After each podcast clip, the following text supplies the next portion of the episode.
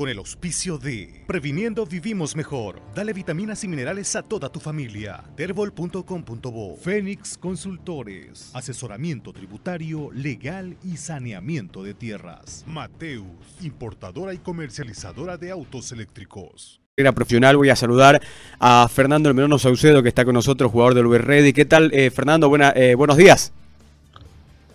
Buen día, Gustavo. Un gusto saludarlo. Un gusto saludarte, Fernando. Antes que nada, muchas felicidades por este título conseguido para toda la gente alteña.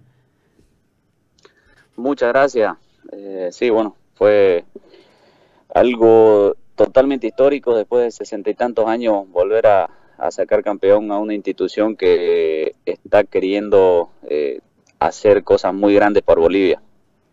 Fernando, este fue un torneo atípico. ¿No? Eh, jugaban cada 48 horas, el tema de los viajes, es decir, las distancias que hay en el país, las esperas en aeropuerto. ¿Cuán difícil fue para ustedes como jugadores encarar un torneo que eh, terminó prácticamente en menos de cuatro semanas? Eh, se jugaron 14, 15 fechas.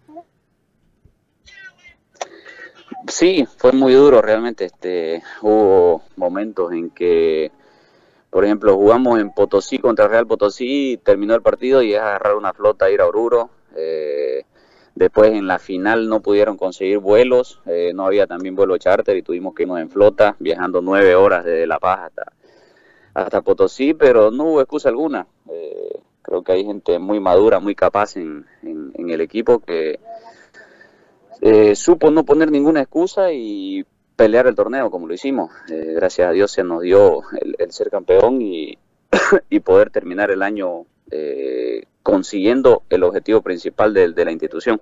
Fernando, ¿hubieron momentos donde ya las piernas no respondían a lo que decía el cerebro? Sí, sí, hubo muchos momentos de ello. Eh, por ejemplo, yo descansé solamente un partido de los, de los 14, que fue contra Oriente en Santa Cruz, donde, bueno, ya se veía que, el rendimiento estaba totalmente diezmado, pero se veían todos los equipos, si ustedes eh, eh, analizan, eh, por eso yo creo que habían tantos goles también, porque los partidos se quebraban en la parte del medio y era ataque contra defensa de uno y de otro equipo. Fernando, vos seguís en Always Ready, tenés contrato todavía vigente.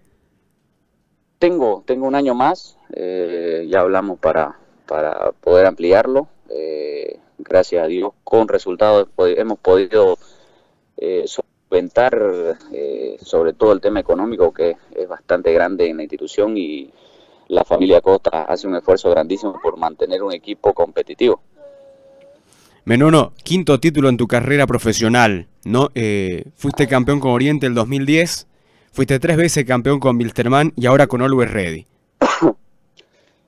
Sí, bueno, tengo que agradecer a la vida por, por, los títulos. Eh, realmente este año aposté un cambio totalmente radical, me costó mucho, pero tuvo su fruto. Eh, en Wilterman estaba muy tranquilo y ese cambio tan brusco que, sentí en, el mes de enero, hoy puedo decir que estuve acertado. ¿Estás cómodo en el alto?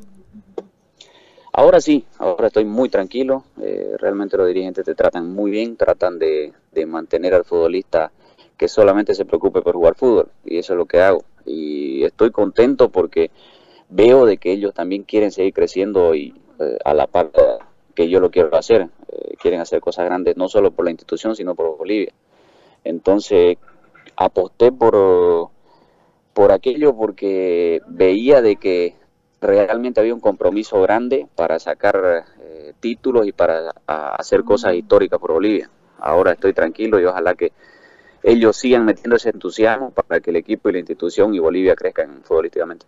Fernando, una consulta. Eh, ¿Ustedes se vieron perjudicados en algún momento, se sintieron perjudicados por este tema de eh, los vínculos familiares que eh, hay en este momento entre el actual presidente Luis Reddy y el actual presidente de la federación, ¿no? el, padre y el hijo?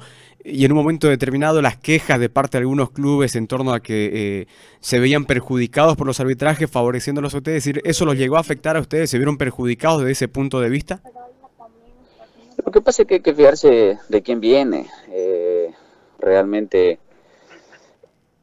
bueno, seguro que eh, algún, algún problema eh, podés haber sentido, porque uno dentro de la cancha hace su trabajo y gana los partidos. Después que venga otro o cualquier persona y te diga que ganaste por, por cosas extra, eh, te molesta. Pero nuestro trabajo lo hicimos en la cancha. Eh, si te referís netamente al, partido con Bolívar, el árbitro no nos cobró, no, no, no nos volvió a hacer repetir el penal de Galindo y nadie dice nada sobre ello. Eh, yo creo que hay que analizar ambas partes. Eh, por, por momentos eh, se habló mucho sobre todo de ese partido, pero nadie analiza de que hubo jugadas también que nos perjudicaron a nosotros. Fernando, la última, ¿cuál la fortaleza de este grupo para quedarse en un torneo tan difícil por la forma en la que se terminó jugando, para quedarse con el título? Yo creo que la madurez de cada futbolista contó mucho. Eh, tenemos jugadores consagrados a nivel nacional, entonces eso hizo de que eh, podás soñar primero con el título y después concretarlo, porque es como, como siempre se dice que los, los, jóvenes te ganan partido y los, la gente experiencia te gana campeonato. Y yo creo que pasó eh, un poco de eso, porque cada jugador sabía lo que tenía que ser en el momento indicado. Fernando, muchísimas gracias por el tiempo y bueno, te dejamos en libertad. Sabemos que estás en este momento fuera del país. Eh, de este tiempo, disfruta de tu familia y por supuesto del título logrado que eh, no es todos los días. Así que muchas felicidades, eh, Menono. Gracias, gracias, hermano. Un abrazo grande.